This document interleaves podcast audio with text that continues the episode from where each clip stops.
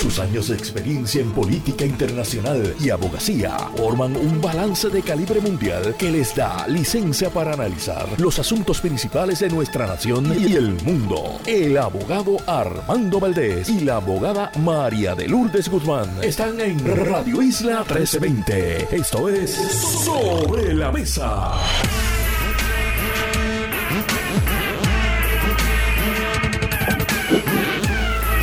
Buenos días Puerto Rico, soy Armando Valdés, usted escucha sobre la mesa por Radio Isla 1320. Hoy en Sobre la Mesa Pedro Cardona Roy estará con nosotros, el urbanista y ya candidato oficialmente por el precinto 1 de San Juan a la legislatura bajo la insignia del movimiento Victoria Ciudadana. Además, Víctor García San Inocencio y Eva Prado serán nuestros analistas. El doctor Pedro Reina Pérez, director del programa de estudios interdisciplinarios del recinto de Río Piedras, Universidad de Puerto Rico, estará con nosotros. Y en el último segmento, el legislador municipal de San Juan, bajo la insignia del movimiento Victoria Ciudadana, Joel Vázquez, estará con nosotros. Todo eso y por supuesto, como todos los días, de lunes a miércoles, Marilu Guzmán se sienta a la mesa y junto a ella analizamos todos los temas para hoy 18 de diciembre. Gente, el lunes que viene es Navidad. 18 de diciembre del 2023, son las 8 y un minuto de la mañana. Los asuntos del país tienen prioridad, por eso llegamos a poner las cartas sobre la mesa. Vamos a poner las cartas sobre la mesa de inmediato. Hay varios temas que quiero discutir en la mañana de hoy. Comienzo con una noticia muy triste. Entiendo que este sería el feminicidio íntimo número 21, aunque también en este caso hay eh, otros afectados, no solamente la víctima, y hay otros elementos también. El periódico El Vocero reporta a Miguel Rivera Puig acerca de este eh, caso tan terrible eh, que ocurrió el sábado en el municipio de Yabucoa. Un hombre jubilado, Mario Santiago Rodríguez, de 73 años, apuñaló y mató a su señora ex esposa, con la cual se había separado hace unos años, pero que aparentemente vivían en una misma propiedad. Y alegadamente este individuo también sufre de unos problemas de salud mental, por lo cual naturalmente habría que eh, analizar este caso quizás desde otra óptica, pero están ahí evidentemente todos los elementos para la configuración de un caso de feminicidio íntimo, siendo eh, la definición, naturalmente, el que haya eh, una mujer asesinada, feminicidio, y la parte del apellido íntimo implicando que hay una relación o había una relación de pareja romántica, sentimental entre el victimario, el agresor y la víctima. En este caso, la mujer víctima de este asesinato es Arsenia Cintrón Castro, de 80 años de edad. Estaremos, por supuesto, dándole seguimiento a esta noticia y de nuevo tratando de entenderla no solamente desde la óptica de otro feminicidio íntimo, el número 21, en lo que va de este año 2023, sino también desde la óptica de este problema de salud mental que vivimos en Puerto Rico. Pasando a otros temas, en la política este fin de semana se destacó por ser posiblemente el último hábil del año para los anuncios y para eventos políticos, toda vez que, como les anticipé durante la introducción del programa, ya el lunes próximo, o sea, exactamente una semana, estaremos celebrando la llegada oficialmente de la Navidad, el 25 de diciembre. Por tanto, este fin de semana, para aquellos que hubiesen dejado sus anuncios hasta última hora, resultaba ser el último hábil para que se presentaran allí periodistas y todavía hubiese algo de atención por parte del público a las noticias acerca del quehacer político en Puerto Rico. Y así las cosas, este fin de semana, el sábado, Jesús Manuel Ortiz anunció desde Barceloneta su radicación oficialmente como candidato a la gobernación por el Partido Popular Democrático. La exdirectora de la compañía de turismo, Terestela González Denton, radicó su candidatura a la alcaldía de San Juan desde la sede del Partido Popular Democrático en Puerta de Tierra y el ahora candidato a la comisaría residente en dupla con la actual comisionada residente Jennifer González y candidata a la gobernación, Elmer Román, radicó, anunció formalmente su candidatura desde el municipio de Yauco, que resulta ser también su pueblo natal. Todos estos anuncios, de nuevo, se dan básicamente a última hora, a última hora porque ya esencialmente comienza esa época del año en la que la atención está puesta en otros lares y qué bien que sea así porque sin duda que el pueblo de Puerto Rico necesita un respiro de la avalancha continua de noticias políticas y también noticias lamentablemente muchas veces negativas acerca del el quehacer público en nuestro país. Me parece que los anuncios de Jesús Manuel Ortiz y de Terestela González Denton, que fueron los que más le presté atención, fueron anuncios ambos vistosos que demostraron capacidad organizativa. Creo que particularmente se destacó el anuncio de Terestela González Denton por eh, ese amarre que ella mostró teniendo allí toda su legislatura municipal, toda la delegación eh, de senadores y representantes, al menos aspirantes a esos cargos, para el distrito senatorial de San Juan, entiéndase cinco candidatos a distrito representativo, dos candidatos al distrito senatorial y por supuesto toda la plancha de legisladores municipales, planteando de paso una plancha muy diversa con muchas caras femeninas, muchas caras jóvenes, también experiencia.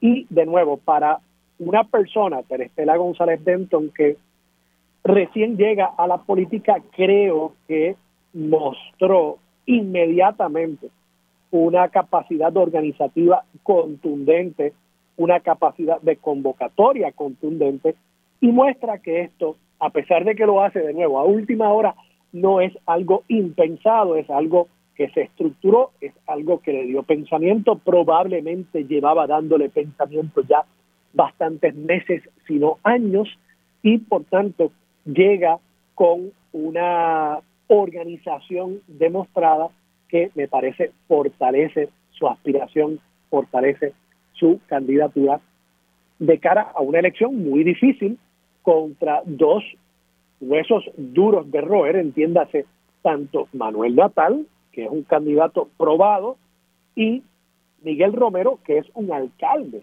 incumbente, probado también tanto en la arena política como en la arena administrativa. Así que creo que San Juan va a tener un buen problema en estas elecciones en noviembre del 2024 y es que me parece que los tres, los tres, tengo que decirlo, los tres son eh, candidatos que traen desde unas perspectivas distintas, traen unos galones, traen una capacidad y de nuevo, me parece eso un buen problema. Malo es cuando tenemos que escoger entre eh, lo malo y lo no tan malo. En el caso de Jesús Manuel Ortiz me pareció que su mensaje continúa enfocándose y creo que hace bien enfocándose en su experiencia y en su trayectoria de vida como una persona que viene de abajo, que ha logrado formarse, que ha logrado llegar incluso al punto de ser el presidente actualmente del Partido Popular y uno de los dos aspirantes probablemente en esta etapa el front runner para convertirse en el próximo candidato del Partido Popular Democrático a la fortaleza. Y en ese sentido yo creo que hace bien en enfatizar en esos dotes únicos que trae él a la mesa, esa sensibilidad que eh, trae él a la mesa, contacto directo con la gente, humildad que ha proyectado a través de su trayectoria en el servicio público. Creo que hace bien, al igual que también presentó una serie de eh, propuestas y planteamientos acerca de la situación política de Puerto Rico y sí, unos ataques contra tanto el PNP como la alianza del Partido Independentista y el movimiento Victoria Ciudadana. Ataques que eh, yo creo que hacen falta, claro, que habrá quienes digan que los están atacando injustamente. Creo que ese planteamiento probablemente va a venir más de la alianza que del Partido Nuevo Progresista, que está acostumbrado a cómo se hace política aquí y en todo el mundo, que es una batalla de contacto mano a mano y donde hay señalamientos y yo creo que no se puede caer tampoco en la changuería de decir que uno está siendo atacado injustamente y esto es jamás antes visto el nivel de ataque contra la alianza en Victoria Independentista. Bueno, no, mire, así es de toda la vida como se juega el juego político y cómo se define en contraste.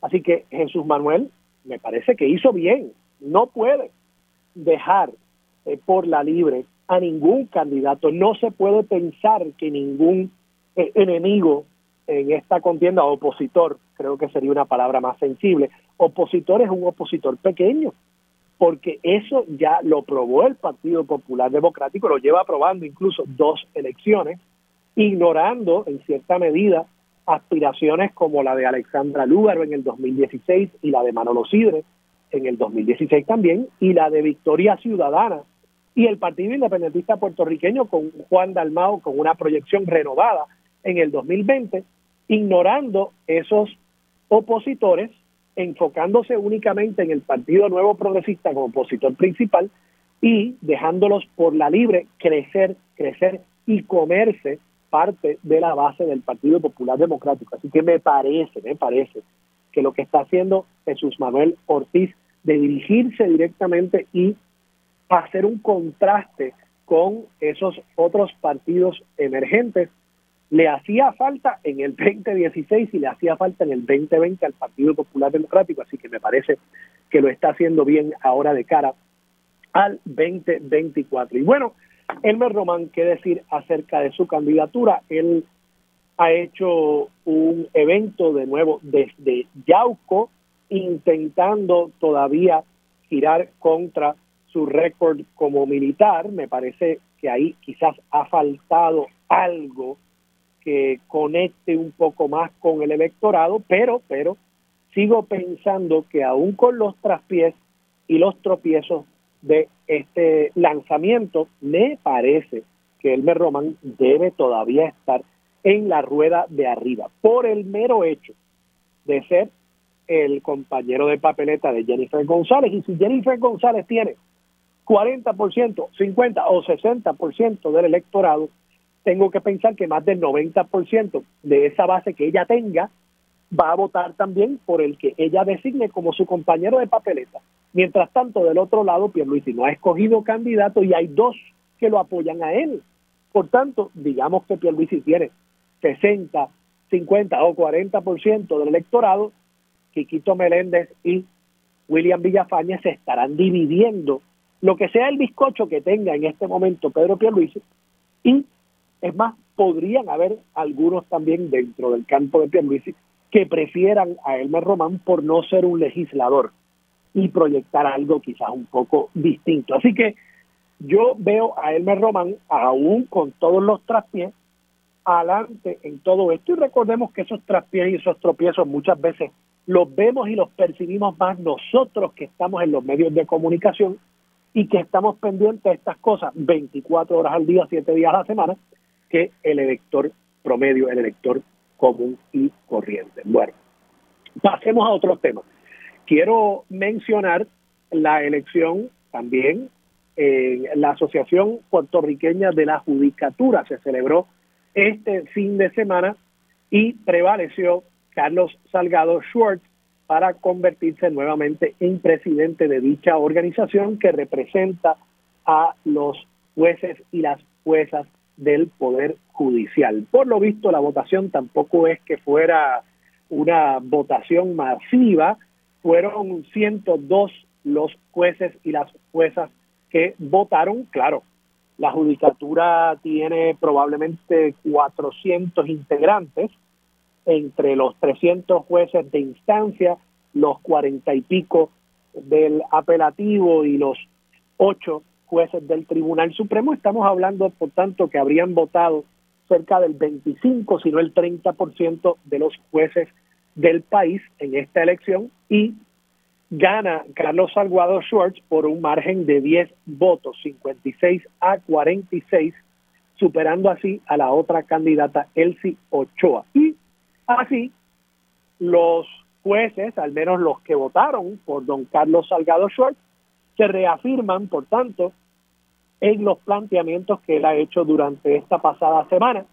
Yo creo que es lamentable que haya sido reelecto este individuo, pero claro, derecho tienen los jueces a elegir la persona que los represente. Ahora, que no se quejen cuando nosotros usemos las expresiones de don Carlos Salgado Schwartz para analizar y comprender el parecer de la judicatura y de los jueces y juezas del país acerca de diversos temas, porque ustedes, los jueces y las juezas, han escogido a esta persona para que los represente, persona que esta semana estaba en los medios de comunicación mintiendo, no sé si a sabiendas, al menos se sabe que era incorrecto lo que estaba planteando acerca de una víctima de violencia de género y dando a entender que esa víctima de un asesinato, un feminicidio íntimo, debió haber tomado mayores precauciones que no haberlas tomado, que no era cierto que no las hubiese tomado, pero que de no haberlas tomado era en cierta medida responsabilidad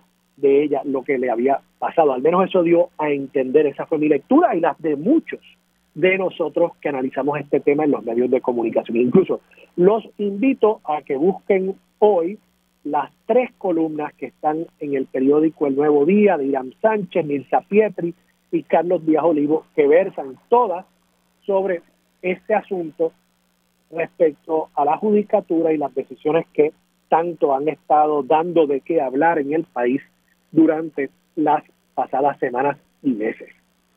Por último, quiero mencionar un tema importantísimo que tiene que ver con la Comisión Estatal de Elecciones. Y es que ya desde hace varias semanas, la presidenta interina de la Comisión Estatal de Elecciones, Jessica Padilla, viene advirtiendo que hace falta que la Junta de Supervisión Fiscal le apruebe una serie de fondos, entiendo que 16, 17 millones de dólares que necesita la Comisión Estatal de Elecciones para estar lista para los procesos primaristas y eleccionarios del año próximo. Este dinero se utilizaría para contratación de empleados transitorios, para compra de tecnología y otros gastos que son necesarios para poder llevar a feliz término el proceso eleccionario del año 2024. Como ustedes recordarán, en el año 2020 las elecciones fueron, creo que no estoy exagerando al decir, cuasi desastrosas, con un proceso primarista que en un hecho inédito hubo que dividir en dos días, toda vez que durante el primer día simple y sencillamente hubo colegios que no abrieron, materiales electorales que no llegaron hasta su destino y una desorganización absoluta que obligó a la salida del entonces presidente y la llegada precisamente de Jessica Padilla como presidenta alterna de la mano del presidente Francisco Rosado Colomer, que renunció a este cargo hace poco. Este planteamiento que hace la jueza y presidenta de la comisión, Jessica Padilla, yo creo que es importante, yo creo que la Junta de Supervisión Fiscal debe atenderlo, pero igual me parece que la Junta de Supervisión Fiscal ha sido un poco negligente en realmente entrar a las finanzas de la Comisión Estatal de Elecciones. Y este es uno de esos casos donde yo miro las acciones de la Junta, y hay hasta un ex economista de la Junta que ha hecho este señalamiento en los pasados días acerca de la inclinación ideológica muy conservadora de los miembros de la Junta, sean demócratas o republicanos. E, este es uno de esos casos donde uno dice, pero ¿y por qué con la universidad ha habido tanta eh, mala hazaña? ¿Por qué ha habido tanto interés por reducir el presupuesto, por desarticular la Universidad de Puerto Rico, y no ha habido una mirada un poco más crítica a otras agencias donde no es que yo quiera que se desmantele la Comisión Estatal de Elecciones, pero donde sin duda hay grasa que cortar. Y menciono la Comisión Estatal de Elecciones en particular porque nosotros operamos este aparato público por espacio del cuatrienio completo, o sea, un ente permanente con una empleomanía permanente bastante grande en comparación con otras entidades electorales comparables. Y cuando llega la época electoral, siempre, recurrentemente, cada cuatro años, tenemos noticias de que la comisión no tiene los recursos, no tiene el personal para hacer lo que se supone que sea su función principal, que es correr las elecciones generales. Aquí nada más tenemos elecciones cada cuatro años. O sea, aquí no es como en los estados de la Unión, donde hay elecciones cada dos años para el Congreso y elecciones locales a menudo durante años no congresionales y no presidenciales. Estamos hablando de un país donde hay elecciones una vez al año, salvo por las elecciones especiales para sustituir eh, distintos legisladores y alcaldes que renuncian, una vez al cuatrienio, debo decir, no al año. Y en ese sentido siempre sorprende que nosotros gastemos tanto en la Comisión Estatal de Elecciones y que cuando llegue el momento de cumplir con su función no estén listos, no tengan los recursos, no tengan la tecnología para poder hacer el trabajo. ¿En qué se gasta ese dinero? Bueno, esa es la pregunta que yo quisiera ver a la Junta analizando, en lugar de ahora estar analizando si aprobarle este dinero y a su vez durante todo el transcurso y el mandato de la Junta recortándole presupuesto necesario a la Universidad de Puerto Rico. Y con esto voy a cerrar. Es una comparación que yo he traído aquí antes en el programa. Esto lo hice porque en el 2016 yo trabajé en la campaña de Hillary Clinton como observador en Orange County, en la Florida. Y me pareció interesante el modelo de cómo operaba ese sistema electoral. Orange County, por supuesto, no es directamente comparable, pero yo voy a darles los datos para que ustedes lleguen a sus propias conclusiones. Eh, la población de Orange County, 1.253.000 residentes. La de Puerto Rico en el 2016, yo creo que esto está sobreestimado, pero usemos el dato oficial, 3.474.000. En otras palabras, Orange County tiene una tercera parte de la población de Puerto Rico. Pero cuando vamos a los datos, Orange County tiene un Supervisor of Elections, nosotros la Comisión Estatal de Elecciones. Ese Supervisor of Elections tenía para una tercera parte de la población de Puerto Rico 46 empleados. La Comisión Estatal de Elecciones 627 empleados. O sea, que con una tercera parte de la población de Puerto Rico, el Supervisor of Elections de Orange County, con menos de 10% de los empleados, corría las elecciones de ese condado.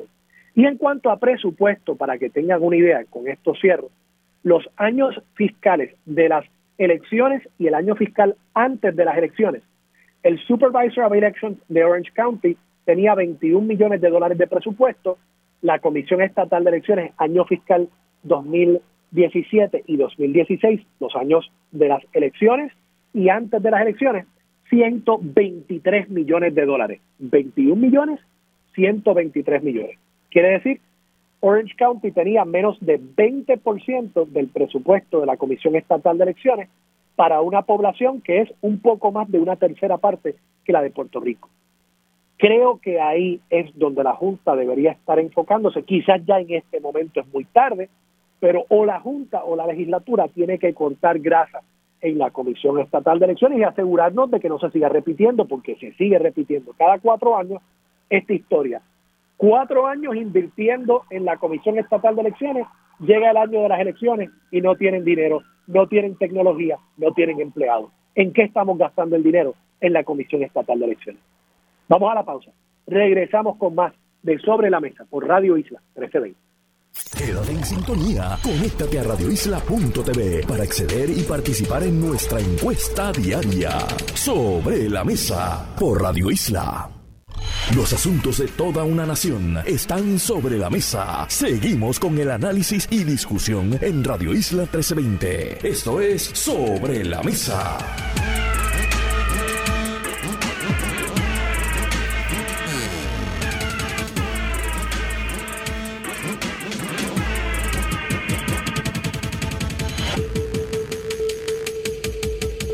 Bueno amigos, buenos días. Les habla Marilu Guzmán. Aquí estoy en, eh, en no en sustitución, bueno, eh, no me acompaña durante el resto de la mañana Armando Valdés, que tiene unos asuntos personales que atender.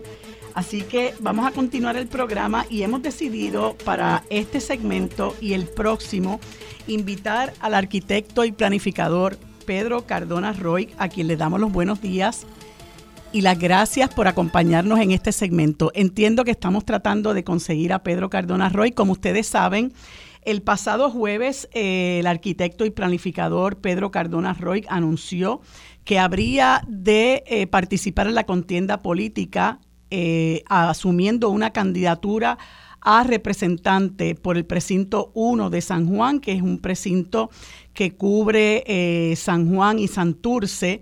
Eh, cuando me refiero a San Juan y Santurce, me refiero al viejo San Juan, áreas de Santurce, eh, porque el distrito de San Juan se divide en cinco precintos.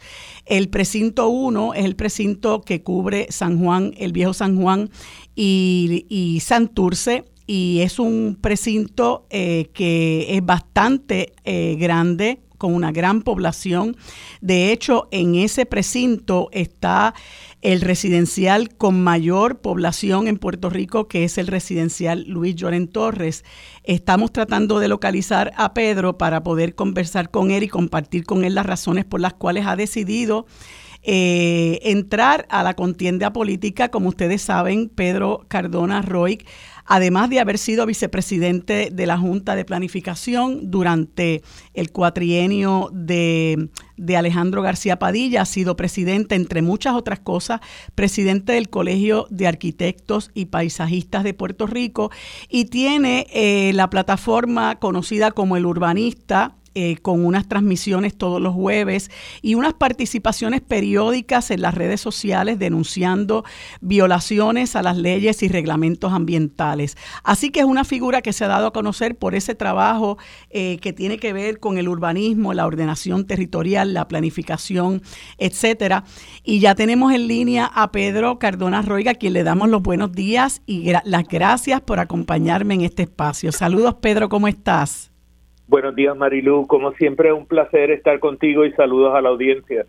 Bueno, Pedro, yo fui una de las personas que recibí con muchísimo júbilo esa noticia de que habías decidido asumir el reto de lanzarte a una candidatura eh, político-partidista, por así llamarlo, eh, y eh, aspirar a ser representante por el precinto 1 de San Juan por la Alianza de País eh, particularmente por el movimiento Victoria Ciudadana. Es importante que lo, quienes nos escuchan sepan que como parte de la alianza donde se han distribuido eh, posiciones en la legislatura, pues como parte del acuerdo entre Victoria Ciudadana y el Partido Independentista, eh, se, se encuentra el que tres precintos van a ser eh, va a haber aspirantes del movimiento Victoria Ciudadana y en dos precintos aspirantes del Partido Independentista. El 4 y el 5 va a haber aspirantes por el Partido Independentista puertorriqueño y en el 1, 2 y 3 por el movimiento Victoria Ciudadana. Y hoy converso con Pedro Cardona Roy, que aspirará a ser representante por el precinto 1. Y quería preguntarte primero que todo, Pedro, eh, ¿qué te hace salir de esa zona no cómoda, porque no lo es, eh, pero una zona que, te permite actuar eh, sin afiliaciones políticas, ¿verdad? Trabajando con los asuntos que tú manejas muy capazmente, a insertarte en este, en este proceso electoral donde uno lamentablemente puede ser víctima de tanto de tanto ataque y crítica, muchas veces eh, eh, injusta, otras veces demagógica. Eh, ¿Qué te hace a ti asumir esta posición? Mira, Marilu, Yo creo que es sumamente importante el, el, momento en el que estamos viviendo y yo creo que el anuncio de la alianza eh, lleva a muchas personas a reflexionar y ciertamente me llevó a mí a reflexionar sobre este espacio que se crea eh, a través de esta alianza con el propósito de darle a Puerto Rico unas opciones de cara al futuro donde no solamente estamos hablando de un asunto político partidista, eh, estamos hablando de un propósito de unirnos para mejorar este país, para recuperar las estructuras que han estado perdidas durante años, sujetas a el partidismo tradicional, ¿verdad? De la hegemonía de un partido popular democrático en el pasado que ya no existe y un partido nuevo progresista que va en decadencia. Yo creo que la mayoría de los electores, incluso los estadistas y los estadolibristas, ya no están mirando dentro de las insignias en cuanto al futuro de Puerto Rico y van a estar más pendientes a las candidaturas y las trayectorias. En mi caso, salir de el espacio que ocupaba de opinión totalmente libre desde el urbanista no fue algo muy difícil porque yo he entrado en situaciones y a de discutir y a denunciar asuntos que han sido muy delicados. Y sobre esos asuntos, pues eh, eh, eso ha tenido consecuencias. Y ha habido toda una serie de acusaciones de parte de la gente. Que ahora me acusen de estar dentro de un partido o un movimiento realmente me tiene sin cuidado. Lo importante es cómo nos unimos, cómo dejamos el ego y la individualidad para trabajar en función de un país.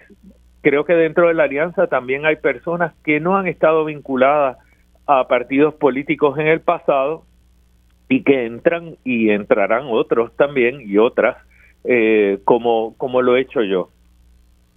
Ah, yo estaba conversando eh, antes de, ¿verdad? de que tú entraras al, al programa en el sentido de que, bueno, el precinto 1 es un precinto bien grande, es un precinto de muchos retos.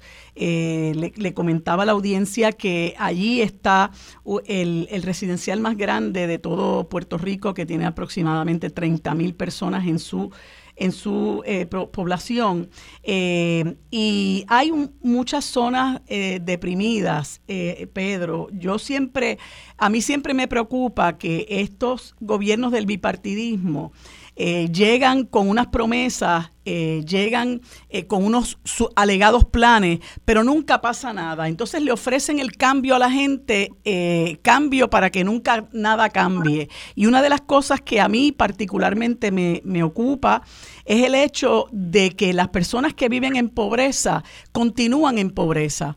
Y, y, la pobreza hasta se agudiza y se va eh, eh, se va haciendo más patente y más manifiesto esa desigualdad que hay en el país entre ricos y pobres y vienen eh, gobernantes a ser más ricos a los ricos. Yo creo que en este, en este cuatrienio, con Ricardo Rosselló, Wanda Vázquez y ahora Pedro Pierluisi, eso se ha hecho más evidente que nunca. y, y, quisiera saber, ¿verdad?, ¿qué opinas tú que eres una persona que conoces de planificación, de urbanismo. Eh, ¿qué, qué, opinas de esta situación tan, tan crítica en la que vive eh, muy particularmente el municipio de San Juan? Mira, ese punto de la desigualdad que tú traes es un aspecto fundamental y yo creo que para, para uno poder potenciar el desarrollo pleno de la sociedad hay que trabajar con esa desigualdad. Eh, y, de eso depende el que la gente sea más competitiva, sea también más feliz. Y tenemos que verlo eh, a, a, múltiples niveles. Hay un aspecto de movilidad, de acceso a bienes, servicios, centros de empleo que se ha olvidado totalmente.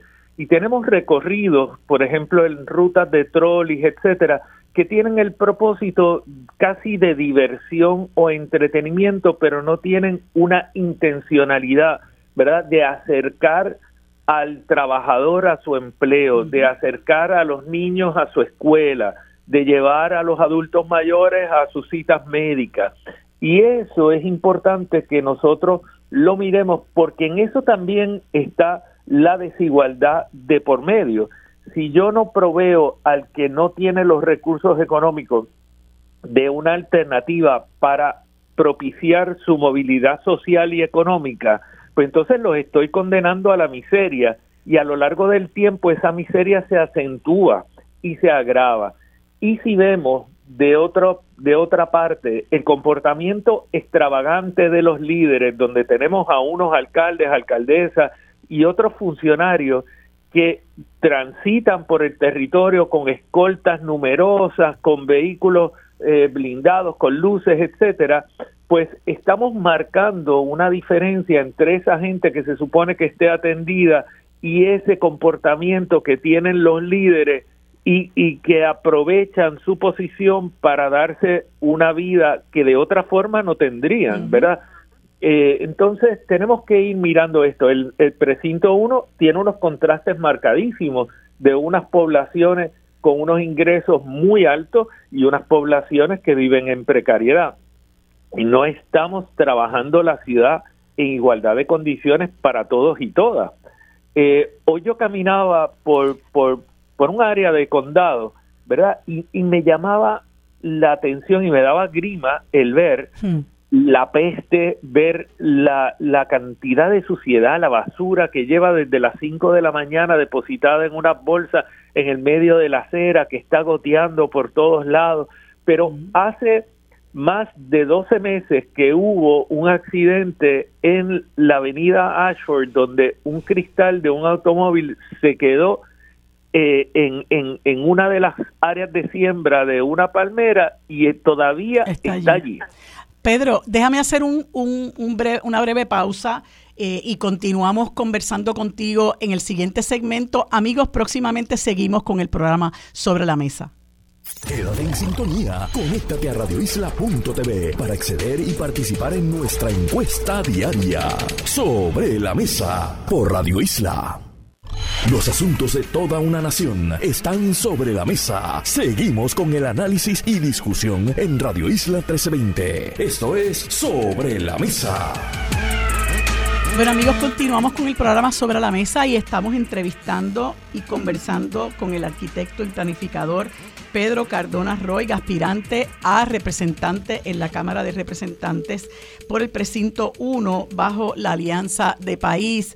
Eh, Pedro, eh, tú estabas conversando sobre unas situaciones que estás viendo en el municipio de San Juan y pensaba ahorita en varias conversaciones que he tenido aquí con con Armando que la gente en el país no puede cambiar su, o, mantener sus estándares tan bajos como para pensar que un alcalde pues hace su trabajo cuando nos recoge la basura eh, y asfalta las calles, pero tú has dado la voz de alerta incluso sobre la malas, lo mal asfaltada que están algunos espacios en Puerto Rico donde incluso hasta se hay asfalto en, en, lo, en los desagües, ¿no? Y los problemas enormes que vimos recientemente con unas inundaciones, no sabría decirte sin precedentes, pero fueron terribles eh, en un viernes del mes de octubre. Y también has llamado la atención sobre asuntos de problemas ambientales. Eh, me gustaría... Eh, eh, abordar ese tema de, de, lo que denunciaste sobre el embreado de las calles y también la situación reciente con el escambrón, donde hay, hay un grupo, Escambrón Unido, que está cuestionando esta este eh, eh, posible consentimiento del, del, ayuntamiento a que se haga un estacionamiento y hay, hay una gran incertidumbre con eso. Sé que estuvieron en el Instituto de Cultura eh, haciéndole un reclamo al vicepresidente del Instituto de Cultura. Quisiera que me conversara sobre esos temas. Sí, mira, primeramente el tema de eh, las cosas que debe hacer un alcalde trascienden el embreado, la limpieza de calle y eh, la poda de la grama. Y yo creo que eso es fundamental. Nosotros tenemos que ver que el, tiene que haber un progreso en la ciudad y el progreso no es solamente un corte de cinta en, en un espacio o en otro, es el progreso social, que se vea que la ciudadanía eh, tiene un, un, desarrollo pleno. Eh, y, y, tenemos que recordar también que la Constitución de los Estados Unidos habla de, de la igualdad democrática y dice la igualdad de todos los ciudadanos ante la ley. Nosotros hemos estado viendo unos gobiernos que atienden el interés particular, son unos servidores del que financió su campaña, no de los ciudadanos no de sus constituyentes. Y en el caso de el escambrón, nosotros hemos visto cómo el gobierno ha creado un acuerdo con un privado que solamente favorece al privado, no favorece al pueblo de Puerto Rico, no favorece a los sanjuaneros. Le está otorgando derechos sobre bienes de uso y dominio público sobre los cuales solamente es custodia en el caso de los bienes de uso público, que son las instalaciones deportivas, y sobre los bienes de dominio público no tiene ninguna jurisdicción. O sea, no tiene capacidad alguna el municipio de San Juan y Miguel Romero de sentarse en un cuarto oscuro a negociar con el grupo Ishay el aprovechamiento de la playa del Escambrón. No lo tiene. Eso le corresponde solamente a Naí Rodríguez Vega, el atenderlo, pero tampoco lo puede enajenar porque actividades que no están directamente vinculadas al agua no pueden ser sujetas a un al establecimiento de unos acuerdos y unos aprovechamientos por unos privados. O sea, y eso está claramente estipulado.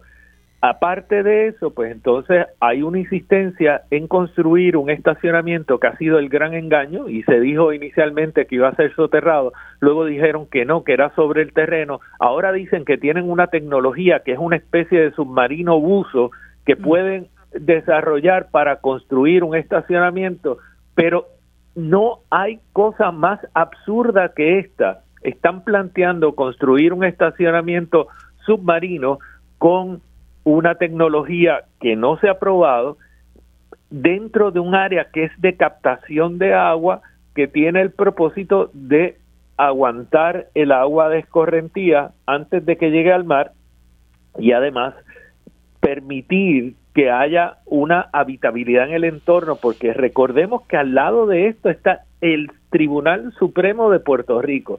Si esta área se impermeabiliza, las posibilidades de que una inundación afecte aún más al Tribunal Supremo y por lo tanto una de las sedes del poder de Puerto Rico son altísimas. Además, ahí hay toda una serie de residentes, está la entrada de la isleta de San Juan. Mm. No, no, no hay cosa más imprudente y absurda que el, el desarrollo de este proyecto según se ha planteado. El, la recuperación del Normandy, hay mucha gente que está detrás de esa recuperación y la añoran, la desean y la favorecen. Pero lo que la gente ha estado en contra es que este proyecto del Normandy se convierta en una situación de peligro adicional y de problemas para todo este entorno, que es un entorno delicado y, y que tiene ya unas carencias y unos problemas enormes. Vi también, eh, eh, eh, Pedro, que tú en una entrevista que te hace, o, en, un, o en, un, reportaje, ¿no? Se, se, recoge el hecho de que, de que lanzas tu candidatura. tú expresas que en el precinto 1 hay una población altísima de adultos mayores eh, que están siendo desatendidos y precisamente eso es un tema que nos ocupa mucho en estos tiempos, ¿verdad? Por situaciones que están pasando con los adultos mayores. ¿Qué, qué, qué, te, ¿Qué te ocupa con relación a ese, eh, a ese tema en particular? Mira, eh, importante. Nosotros tenemos que atender a todo el continuo evolutivo en la gestión pública. Tenemos que atender a los niños menores de 16 años, tenemos que atender a los adultos mayores. Y en el caso de los adultos mayores hemos visto muchos casos de abuso, eh, hemos visto casos terribles de, de abandono, eh, pero una de las cosas que hemos visto a través de los años es que no se piensa en el adulto mayor el no tener aceras que tengan unas condiciones adecuadas para que se pueda caminar por ellas, por cualquier persona, tenga eh, eh, movilidad limitada o, seas una persona en el pleno de tus capacidades, es, es un problema. Lo otro, nosotros hemos estado abandonando cada vez más el sistema de transporte colectivo y el transporte colectivo es esencial para los adultos mayores. Y tenemos que cambiar la perspectiva. Por ejemplo, una guagua que lleva a 60 pasajeros tiene 60 veces el derecho de un automóvil individual que lleva a uno. Y por lo tanto hay que darle prioridad a ese servicio que traslada o tiene la capacidad de llevar a 60 personas por encima del automóvil individual y hay que garantizar las paradas de guagua para que no hayan automóviles estacionados frente a ella, hay que atender los cobertizos, hay que poner sistemas de señalización donde se marquen las rutas que pasan por ahí y los itinerarios, porque esa es la garantía que tiene entonces un adulto mayor de acceso a la ciudad, de acceso a las citas médicas, de acceso al entretenimiento también. Y lamentablemente nosotros tenemos una población envejecida que todavía tiene que ser productiva por la pobreza en la que vivimos. Y hay que darle las garantías de poder acceder a esos centros de empleo con seguridad y sin cargarlos con la necesidad de tener que tener un automóvil para trasladarse. O sea, hay, hay que mirar toda la dimensión del adulto mayor, hay que entender esa realidad, hay que poner iluminación en las calles y en las aceras, hay que tener árboles para proveer sombra y reducir la temperatura. Todas estas cosas hay que hacerlas en función de mejorar la ciudad para el adulto mayor y para todo el continuo evolutivo. Bueno, Pedro, sin duda, eh, no solo el precinto 1 toda la ciudad de San Juan y el país tiene muchísimos retos y hay unos sectores de nuestra población que están siendo marginados y, hay que atender esa situación que como tú dices pues trae eh, mucha mucha precariedad para, para esta gente. Así que sé que tienes las manos llenas pero también sé que tienes un gran compromiso con el país. Estaremos apoyándote en tu caminar por ese precinto 1 te felicitamos por esa decisión que has tomado. Lamentablemente para conversar contigo se necesita mucho más de media hora, pero espero continuar esta conversación y te agradezco como siempre tu tiempo a estar con nosotros y te deseo mucho éxito y muy buen día. Gracias, Pedro. Mil gracias. Buen día. Quédate en sintonía. Conéctate a radioisla.tv para acceder y participar en nuestra encuesta diaria. Sobre la mesa por Radio Isla. Bueno amigos, como les dije hace unos instantes, ahora tenemos el panel compuesto por el licenciado Víctor García San Inocencio, ex representante por el Partido Independentista Puertorriqueño, y nos acompaña también la compañera y amiga Eva Prados eh, del Movimiento Victoria Ciudadana y aspirante a un escaño en la eh, Asamblea Legislativa. Eh, a, ambos les doy los buenos días y las gracias por acompañarme en este espacio. Buenos días, ¿cómo están? Muy buenos días, saludos Marilu y saludo a todos los radioescuchas y a Víctor por ahí. ¿Estás ahí, Víctor? No escucho a Víctor. Bueno, espero que se pueda integrar próximamente. ah, qué bueno, Víctor. Saludos. buenos días, saludos fraternales a, a la licenciada Eva Prado, muy fraternales, y saludos a a ti y a toda la radio audiencia. Bueno, muchas gracias a ambos nuevamente por acompañarme. Yo quería discutir con ustedes un tema que me parece que es extremadamente importante, que refleja el grado de corrupción eh, que está, se ha entronizado en, eh, en el país, tristemente, en la gobernanza, pero muy particularmente en lo que se refiere a la Asamblea Legislativa. Y como ustedes saben, en estos momentos se está llevando a cabo el juicio contra la ex representante por el Partido Nuevo Progresista, María Milagros Charbonnier y su esposo Orlando Montes. Y hay una columna muy interesante, yo les recomiendo a todo el mundo que la lea con mucho detenimiento, que es la columna que publica en el día de ayer el periodista Benjamín Torres Gotay y se llama Juicio a la desfachatez. Eh, ¿Y por qué a la desfachatez? Porque me parece que lo que está eh, lo que está develándose en el caso de María Milagros Charbonnier pone de manifiesto la podredumbre que hay desde hace mucho tiempo en la Asamblea Legislativa.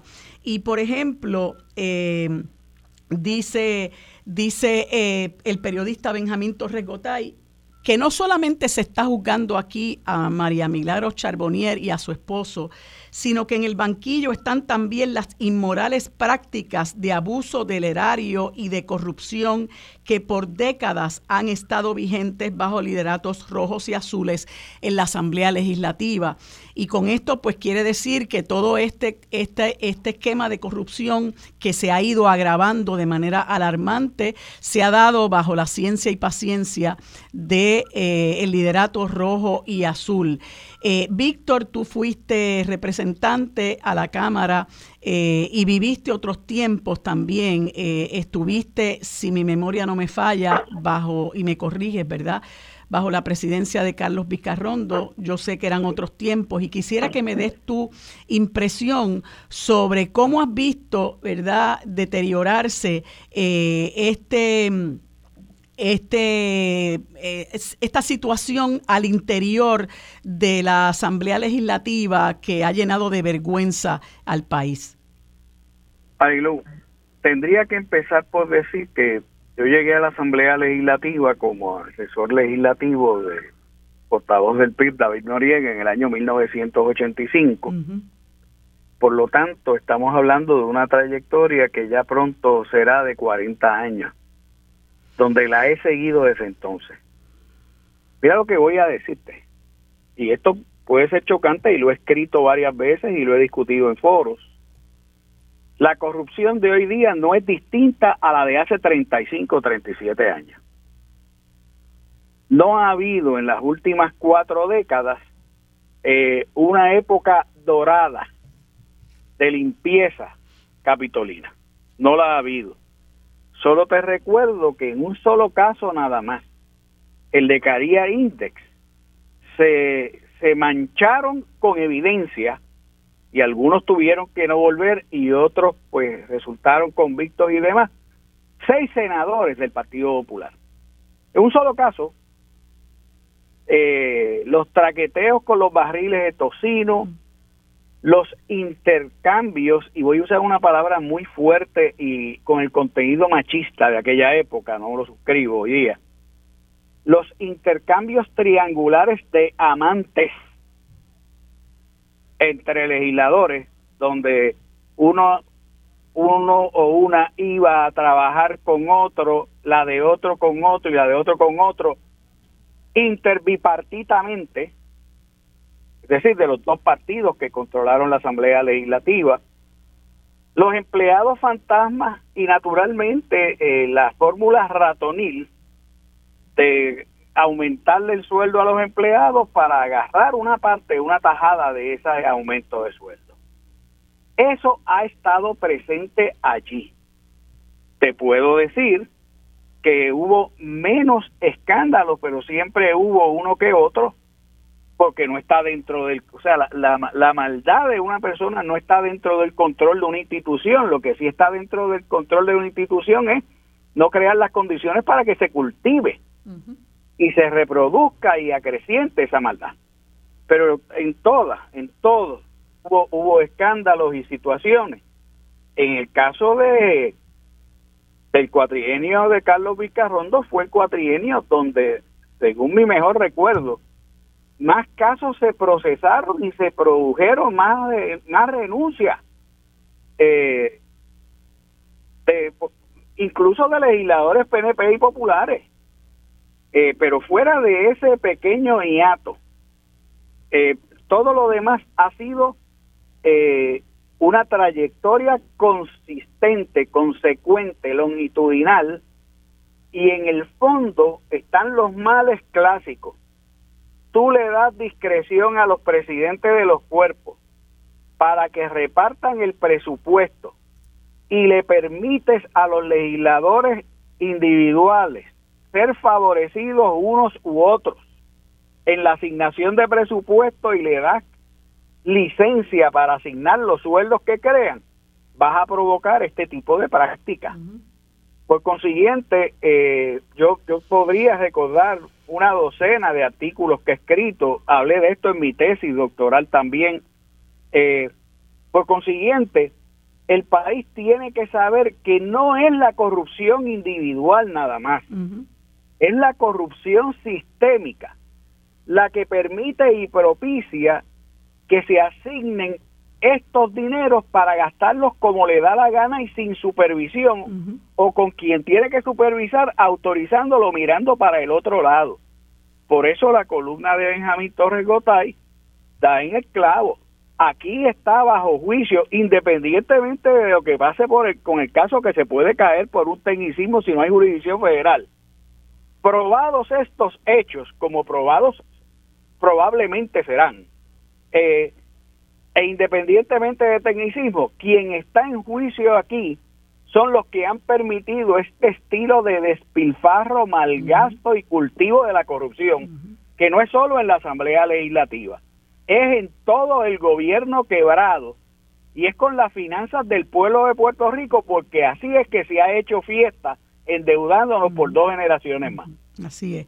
Y una de las cosas que sale a relucir y que tú la mencionas, eh, Víctor, es como eh, estos eh, legisladores operan por la libre, ¿no? Sin que haya ni siquiera supervisión, si haya, sin que haya una reglamentación que plantee que puedes tener tantos empleados, que tiene que haber un tope salarial, incluso ni hay un plan de clasificación y retribución que se prometió se, se prometió eh, al comienzo de este cuatrienio cuando, cuando eh, Rafael Hernández conocido por Tatito, se le nombró presidente de la Cámara. Marilu, si me permito, esto es bien importante. Hace 20, más de 20 años, que yo propuse todo eso. Mm. Preparé borradores. Como no me hacían caso, hice mi propio plan de clasificación con mi personal con las descripciones de tareas, con las preparaciones, con todo. Eh, pero naturalmente es que es que eso es como los barriles de tocino. Siempre han sobrevivido. Mira la tajada que se llevan del IBU para más barriles de tocino. Sí. Y, traigo a colación el hecho de que en el cuatrienio pasado, mientras eh, aspiraba a, un, a una eh, posición en la Cámara de Representantes por el precinto 3, Eva Prados eh, presentó un pleito en el cual eh, exigía eh, que se dieran a, la luz pública la información de la nómina de los representantes por los pasados ocho años. Y sale a relucir que coetáneamente, con, en aquel momento acabando de salir los escándalos de los legisladores Nelson del Valle, Néstor Alonso y María Milagro Charbonnier, eh, Johnny Méndez, que era el presidente de la Cámara en aquel, en aquel momento, pues emitió una orden, irónicamente, ¿verdad?, bajo la ley de transparencia y procedimiento expedito para el acceso a la información pública, emitió una orden administrativa que firmó el 15 de septiembre, menos de dos meses antes de las elecciones, para prohibir que se le diera al público acceso a expedientes de personal o cualquier información relacionada, evitando, ¿verdad?, que se diera a conocer esta información. Eva, háblanos de ese proceso que tú incoaste en los tribunales.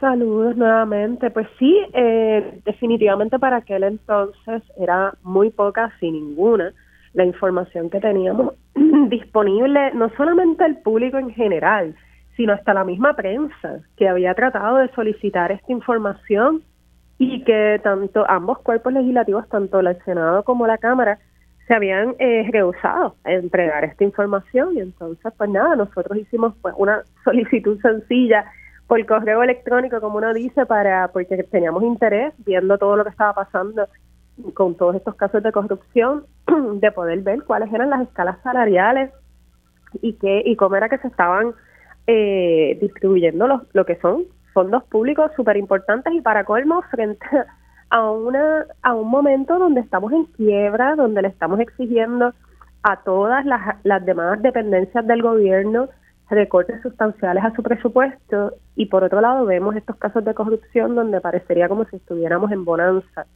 eh, sin, ¿verdad? Es totalmente antiético, pero en el peor momento.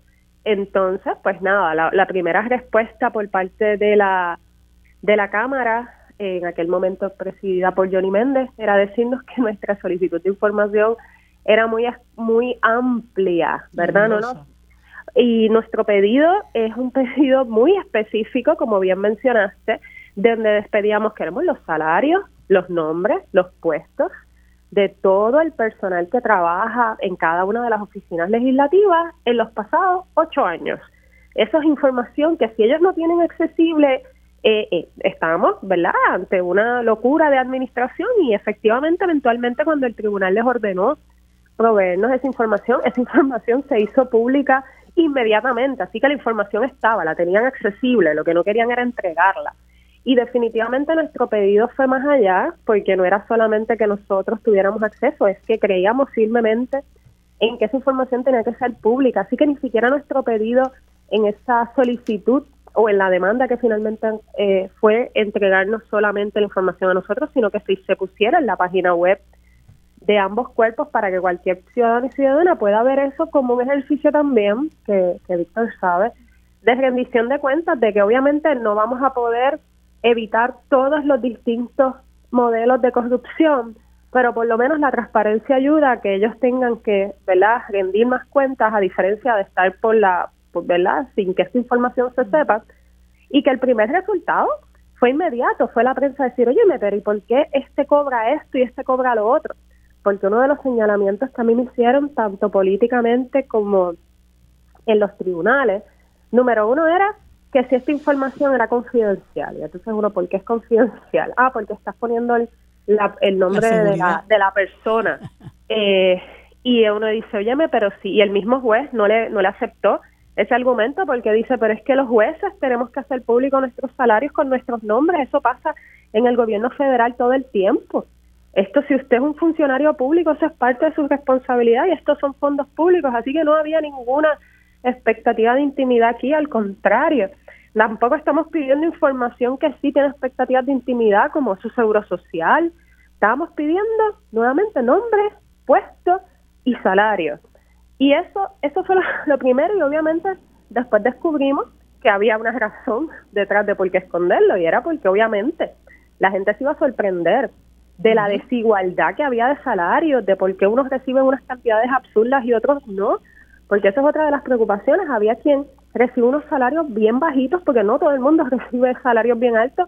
Hay unas personas que, asesores legislativos, que recibían unos salarios bien bajitos versus otros asesores legislativos recibían un salario bien alto, porque es que si tú trabajas para el, el partido que está en mayoría, pues tu salario es más alto cuando haces el mismo trabajo. Y por eso es que las el tipo de, eh, de, crear estas escalas y planes de clasificación son tan importantes, porque también es sumamente injusto que por el mismo trabajo personas distintas reciban mejores salarios simplemente porque quien está siendo su jefe es ahora mismo uno del equipo de la mayoría, por poner un ejemplo. Sí, y, y, una de las cosas que uno, que uno también eh, se sorprende es que tantos rojos y azules eh, critiquen el que los que no estamos dentro del gremio de los rojos y azules eh, hablemos del bipartidismo, pero ambos en, cierta, en, cierta medida, ¿verdad? Han apoyado este tipo de cosas, han, han apoyado el, el, encubrimiento, han apoyado el nepotismo, han apoyado eh, la, la, la, repartición del dinero del país eh, a, amigos, parientes y dolientes. Y tenemos que recordar que cuando esa, eh, esa presidencia de Johnny Méndez terminó y se dieron a, a, la, no terminó en el camino, pero también cuando terminó, se dieron a, conocer datos como de que él tenía una pastora en su nómina que ganaba 10 mil dólares mensuales y tenía a un representante derrotado, Nuno López, que nosotros nunca conocimos cuál es cuál era la maravilla que traía tras de sí Nuno López, que se ganaba 12.500 dólares al mes. La esposa, la esposa de Johnny Méndez, empleada en el Senado, y hasta hubo que pagarle una liquidación, ¿no? Y entonces, eh, por otro lado, en el caso del Partido Popular Democrático, ofrecen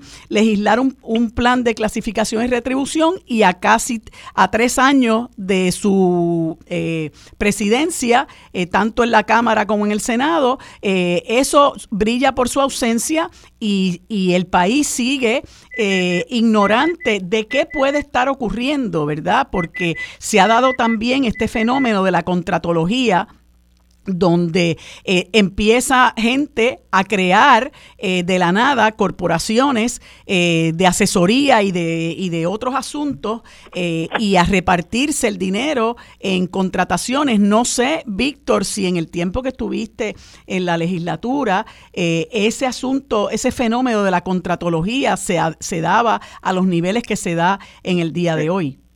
Se daba a tal nivel que aprobaron una norma que después la violentaban, de que no hubiese contratos de más de 5 mil dólares mensuales en ninguno de los cuerpos a un contratista. Y entonces fraccionaban los contratos y personas como Santa María, ese, ese discípulo avanzado de la corrupción, ganaba miles y miles y miles de dólares sirviendo, teniendo contratos con varios legisladores a la vez en la Cámara, no sé si en el Senado. Pero, pero en este asunto, fíjate que no hay novedad. ¿Tú te acuerdas de la monjita? Sí, eh, de Bobby Resach Benítez. Benítez tuvo que devolver miles de dólares también porque era empleada fantasma. O sea, estamos hablando de, de la operación descaro. Y es una cosa que no puede, no puede seguir propiciándose. Porque es que se propicia. Mira, esta historia da, da pena cuando yo terminé mi tesis doctoral, trabajé en un plan de clasificación, pasé muchas horas preparándolo y se lo llevé a la Cámara de Representantes sin cobrar. O sea, esto no era, es simplemente para que le impartieran una racionalidad, porque yo mismo viví la experiencia. Tú sabes que yo devolví entre un 25 y un 30 y pico por ciento de mi presupuesto. Pero la gente en mi oficina, no yo no pretendía competir con la empresa privada, ni igualarlos con la empresa privada y tenían salarios modestos, relativamente modestos a su experiencia, capacidad y conocimiento. Pero, pero una de las cosas que más dolía era saber que había unos elementos ganando el doble o el triple, haciendo una cuarta parte del trabajo que hacían las personas que trabajaron conmigo y que sacrificadamente lo hacían por servirle al país. Así que ese, es parte del problema que desmoraliza en el gobierno. Cuando tú ves una persona que se retira o deja de trabajar y de repente coge un contrato ganándose el triple como empleado de confianza de lo que se ganaba y casi sacándole la lengua a, a, a los que eran sus compañeros de trabajo, tú te das cuenta de lo que hay. Sí el sistema de retiro en Puerto Rico se arruinó porque miles de personas descubrieron a lo largo de los años que si obtenían un aumento eh, en una de estas plazas raras de confianza, que no son plazas, es puestos de confianza, eh, podían duplicar su pensión con tan solo estar uno, dos, tres años computando el máximo de su pensión para que se la diesen. Yo no, no quiero mencionar nombres ahora, y menos de gente difunta o que está muy enferma, pero así hubo personas que aumentaron sus pensiones extravagantemente.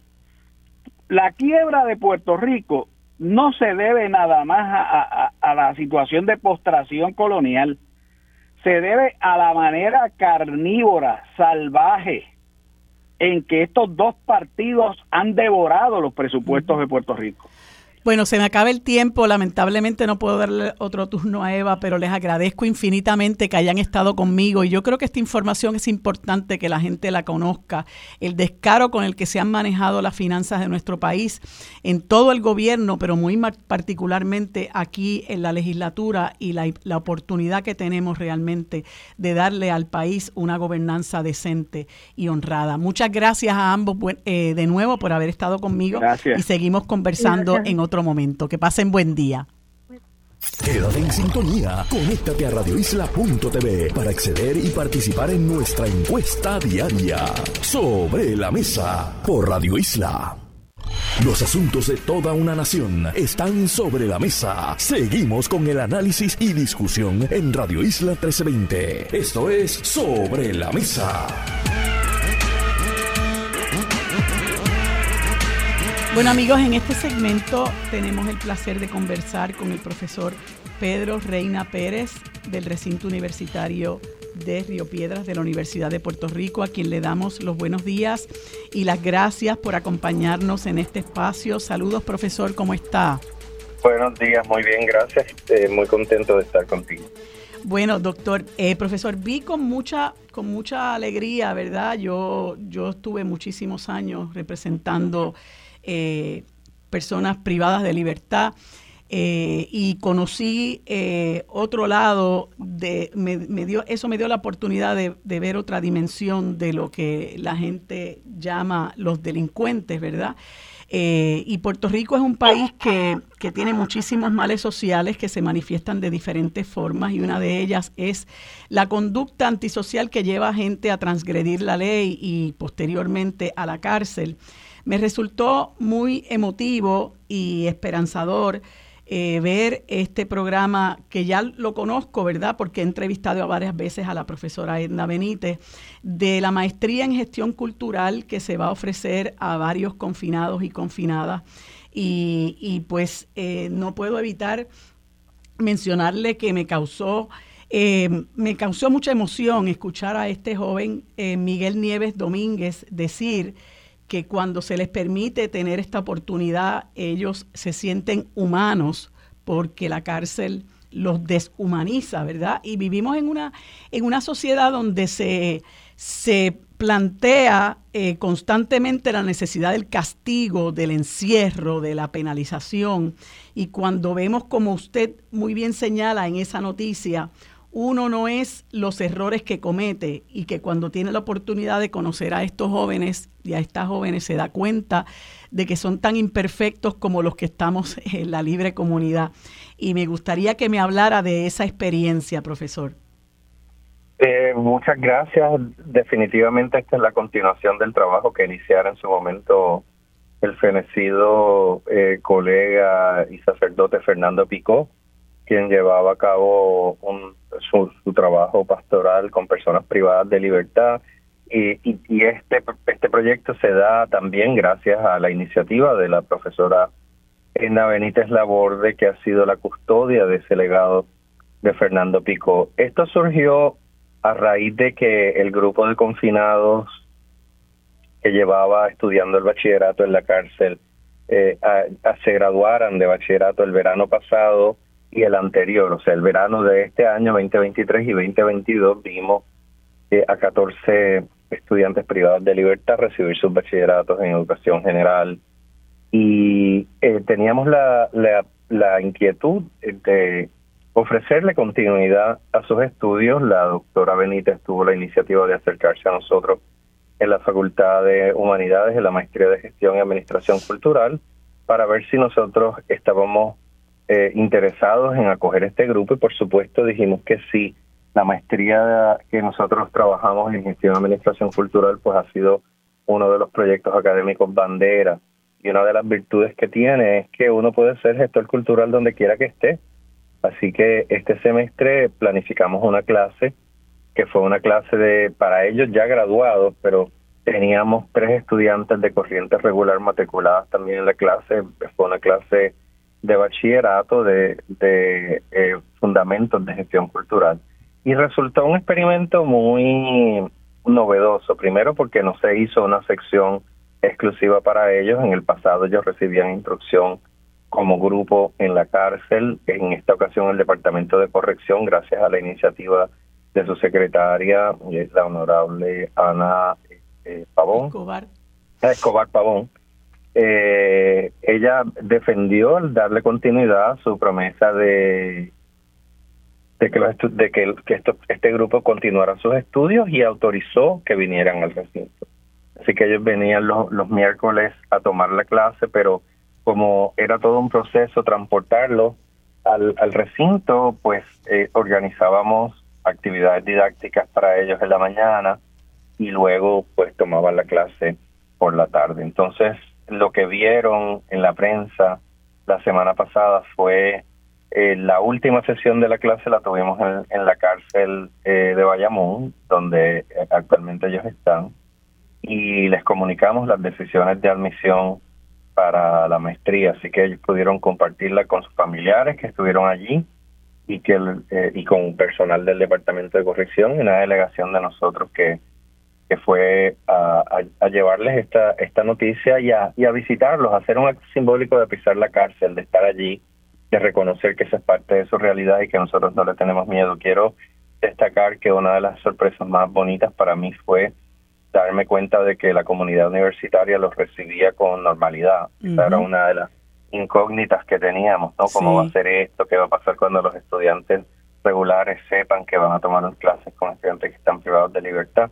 y te sorprendería la naturalidad con que los estudiantes simplemente dijeron, ah, ok, eh, empezando por las tres estudiantes que nos acompañaron, que estaban matriculadas en el curso, o otras tres o cuatro estudiantes que iban de oyentes, eh, que eran estudiantes de la maestría de gestión cultural y que querían acompañar el grupo. Así que creo que en esas palabras que tú citas de Miguel, de sentirse humano, estaba el hecho de que ellos en ningún momento se sintieron fuera de lugar, al contrario, los estudiantes se sentían perfectamente a gusto con ellos, tanto los que tomaban la clase con ellos como los que los acompañaban, porque ellos pasaban el día con nosotros prácticamente en la facultad. Así que eso eh, y, también el acogimiento que le dio le dieron otros colegas profesores, sus pasadas profesoras y profesores de estudios generales fue algo pues muy muy conmovedor. Pues a mí me parece que sería extraordinario, ¿verdad? Yo lo he conversado con Edna anteriormente y sé que que pues que es un poco cuesta arriba, pero sería estupendo que otros recintos universitarios eh, pudieran abrirse a este tipo de oportunidad, porque por ejemplo el recinto de la Universidad de Puerto Rico en Ponce pues tiene un, una una institución carcelaria muy cerca, que es Las Cucharas, eh, y así por el estilo. Siempre sé que hay problemas de recursos humanos, de recursos económicos, pero eh, como hablaba yo eh, ahorita con, con, el amigo Pedro Cardona Roy, en el sentido de que Puerto Rico tiene demasiados muchos retos, uno de los retos es buscar la manera de acabar con la desigualdad que lleva a muchos jóvenes a, delinquir, ¿verdad? Eh, y posteriormente eh, a entrar a las cárceles. Y duele ver tantos jóvenes en las instituciones carcelarias eh, que están, como decía Miguel, en una jaula. y que no tengan la oportunidad de rehabilitarse. Y este proyecto es algo verdaderamente esperanzador que, quisiéramos, ¿verdad? Muchos de nosotros y nosotras buscar la manera de, que se pueda brindar a una mayor población que está de los que están privados y privadas de libertad. Completamente de acuerdo. Yo creo que la universidad renueva su misión social con iniciativas como esta y servir esta población es una manera de construir un Puerto Rico diferente. Estas personas tienen eh, una sentencia que cumplir, pero eso no los priva de una dignidad y de unos derechos que los acompañan.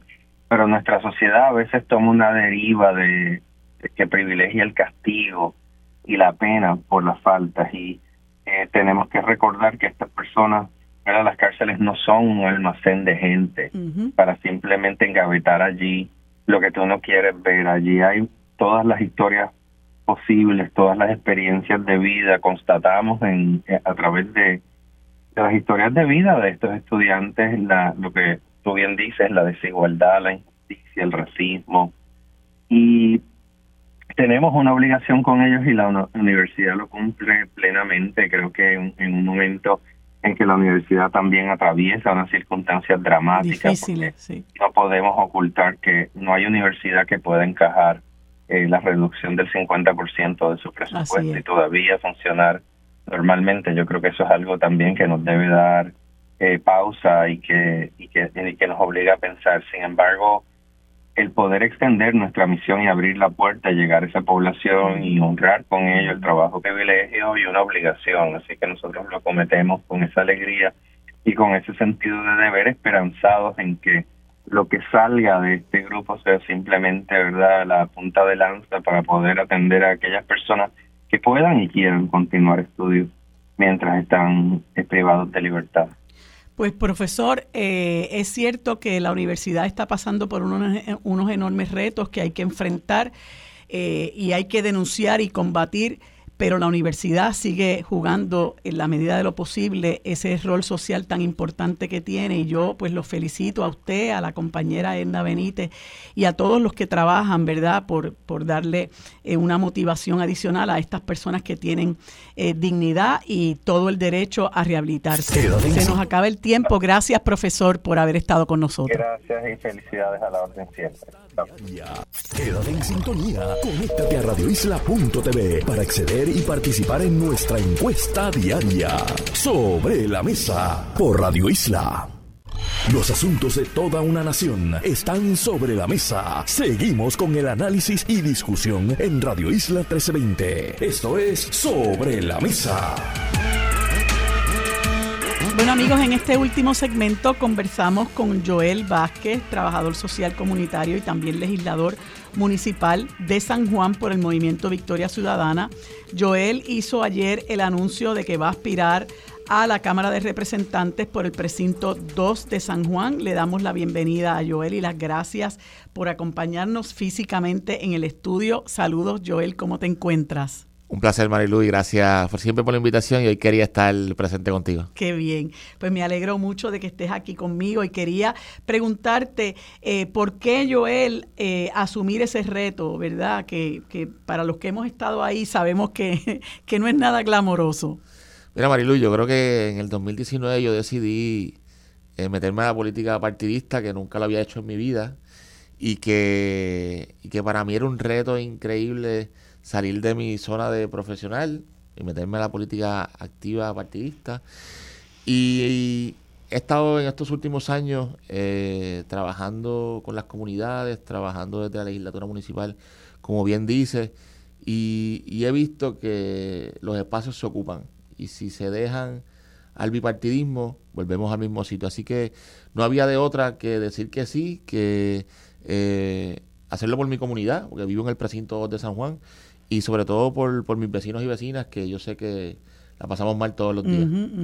¿Y qué tú entiendes? Tú tienes ya un bagaje como trabajador social, eh, líder comunitario, si se puede decir, legislador municipal, todas esas cosas han enriquecido tu, tu, tu vivencia.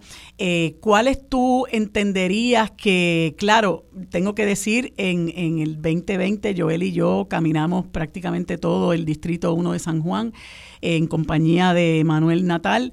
Eh, ¿Cuál tú dirías a la luz de toda esa experiencia que son los problemas más apremiantes que tiene el precinto 2 y el municipio de San Juan como tal, que es la capital de nuestro país? Eh, principalmente la participación ciudadana. El San Juan de hoy, eh, administrado por Miguel Romero, no cuenta con la participación de la gente. Es todo hacer, hacer, hacer sin contar con la gente. Y la gente de San Juan aprendió a participar. La gente de San Juan participa y, no están contando con las comunidades. Dicho esto, eh, hay unos problemas inmensos con San Juan, como las inundaciones, ¿verdad? el sistema de alcantarillado, el sistema pluvial, el sistema sanitario. Eh, un tema bien importante como lo que es el proyecto del cuerpo de ingenieros con el dragado del río Piedras y las expropiaciones de más de 300 familias en San Juan, que está ahí también, ¿verdad? El problema de, Luma, que, es inconcebible lo que está pasando en el precinto 2, pero también en San Juan, eh, y así sucesivamente, las casas abandonadas, nuestros viejos y viejas solos, la criminalidad que está rampante y alta, la recreación y el deporte que no existe en San Juan. Hay un montón de cosas pasando en San Juan que, que afecta la calidad de vida de, los ciudadanos y ciudadanas y yo creo que es importante que nos hagamos disponibles para ese proceso. Yo hablaba ahorita con, con Pedro Cardona Roy que eh, asumió el reto de, de, aspirar a una candidatura a representante por el precinto 1 y conversábamos de que nuestra gente, alguna gente, ¿verdad? No toda, pero alguna gente tiene la impresión de que un buen alcalde es aquel que te asfalta la carretera y te recoge la basura. Y tenemos que discutir que hay muchos otros problemas que son responsabilidad de un ayuntamiento y que hay que atenderlos. Por ejemplo, eso que tú planteas de la atención de nuestros viejos y viejas es un, es un problema terrible y estamos viéndolo hacer crisis. Eh, yo soy una persona que siempre he tenido una enorme preocupación con el problema de la basura en el país, pero el asunto del reciclaje, yo no veo que haya una política en este país para reciclar y más en, en un lugar como, como Puerto Rico que es un país donde se acumula una cantidad extraordinaria de basura per cápita. Yo veo que eso no existe. El problema que lo mencioné con, con, con con Pedro el problema de que los peatones no tenemos por dónde caminar en un montón de lugares donde se han dado permisos a lugares residenciales para operar como comercios y los problemas que eso trae, incluso de destrucción de las carreteras, de falta de acceso a los transeúntes y mucha gente que ha sufrido accidentes, ¿no? Y eso tú lo ves como sigue proliferando. Socolor de, bueno, de, de la libertad de empresa y el problema este de que tenemos ahora que se está promocionando de que aquí tienen que agilizarse los permisos. Mira, Marilu, es que estamos, eh, los gobiernos eh, rojos y azules siempre practican para lo mínimo. Nosotros no, podemos tener gobiernos de mínimos. El mínimo es recoger la basura y, asfaltar. Eso es lo mínimo. ¿verdad? Nosotros queremos que aspirar a cosas máximas, ¿verdad? Que mejore la calidad de vida, que, sea una ciudad. San Juan es la capital del país. San Juan no es un barrio, San Juan, no, San Juan es la capital, ¿verdad? Y nosotros debemos aspirar a que, a que sea una ciudad grande. Me decía lo de reciclaje, hace unos días estuve en una vista ocular en, en el área de recogido de, vehículos en, el municipio de San Juan. Y a mí me parece que eh, el municipio de San Juan tiene una práctica malísima de recoger los vehículos porque se los lleva, vehículos que muchas veces están en buenas condiciones, que podría darle un reuso a esas piezas, se lo venden a una compañía y esa compañía lo deposita no sé dónde, el vehículo. Pero ¿y por qué no hacemos un paso en intermedio que podamos reciclar un vehículo? Que podamos llevar ese vehículo a que se le dé un segundo uso, que esas piezas se le den un segundo uso y no llenar nuestros vertederos, sabrá Dios dónde lo llevan, ¿verdad? Y, y, con nuestros viejos y viejas, por ejemplo, te decía ahorita en el caso del reparto metropolitano y las 300 familias que se van por si se, si se aprueba el proyecto del cuerpo de ingenieros, viejos y viejas que construyeron la comunidad solos y solas, eh, con una incertidumbre increíble, con ansiedades innecesarias, con, un, con, con, con inseguridades al final del camino, ¿dónde va a conseguir un viejo, una vieja, una casa en 100 mil dólares en San Juan hoy? Así es. En ningún lado, ¿verdad? Entonces, nosotros, eh, y, y, una ciudad destruida, no pasa por las aceras y no hay forma. Yo que, que, uso las aceras porque estoy en la silla de ruedas, es increíble. Ahora mismo yo tuve que venir por la calle para poder llegar aquí. Claro. ¿Verdad? Porque hay vehículos, porque la está rota. Para ti es un reto mucho mayor. Es un reto, entonces nosotros no, no, no, no nos podemos conformar con el asunto de los mínimos, con una brea mal echada, con, con algún parchito aquí, algún parchito allá y el chichichija dentro del municipio. Y nosotros debemos aspirar como país, al final del camino, tener una, un recurso enorme como, como, como, nuestra isla. Así que yo creo que es importante que, que, que la gente piense que debemos aspirar a más que y no solamente a un parcho de brea que, nos puedan tirar. Y un, problema que tú señalas que también este, eh, pasa, pasa por debajo del radar y se, se invisibiliza eh, es la situación de las personas como tú que, que, están en silla de ruedas.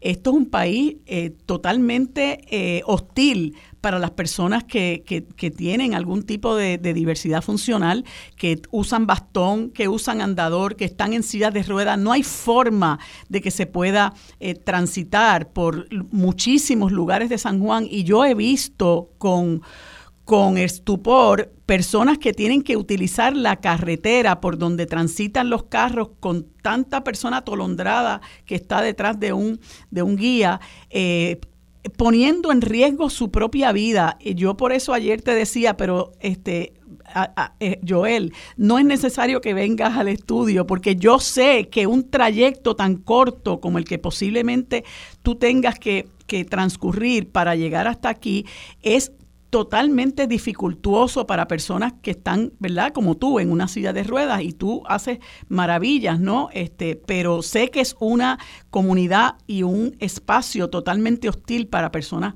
como tú. quienes creemos en la libertad, Marilu, no hay manera de aguantarnos a ser libres, ¿verdad? Así que es lo que aspiramos, ¿verdad? Y, y, hay retos que nos pone la vida frente a todas las personas con diversidad funcional, pero no nos podemos quedar en nuestras casas. Hay que salir, hay que ocupar los espacios y hay que eh, buscar la manera de que de que sea una ciudad que nos, que nos pertenezca a todos y todas. Ok, pues yo, yo confío, ¿verdad?, que pueda haber este, eh, la oportunidad de, de, de de llevar al gobierno personas que realmente se ocupen de, sectores de nuestra población que están totalmente invisibilizados y marginados y que tienen derecho a participar, a que se les escuche y tienen derecho a que se respete su dignidad y su derecho a una vida feliz. Gracias Joel por haberme acompañado. El espacio siempre es corto, siempre se nos quedan temas, pero te deseo mucho éxito y te elogio, ¿verdad?, por ese paso que has dado. Así que eh, caminaremos contigo también en el próximo en el próximo año. Agradecido y la gente del precinto de San Juan tiene un nuevo representante. Amén. Eh, amigos, gracias por habernos acompañado. Hemos terminado el programa sobre la mesa del día de hoy. Les esperamos, les esperamos mañana. Lo próximo es Mili Méndez en Dígame la verdad.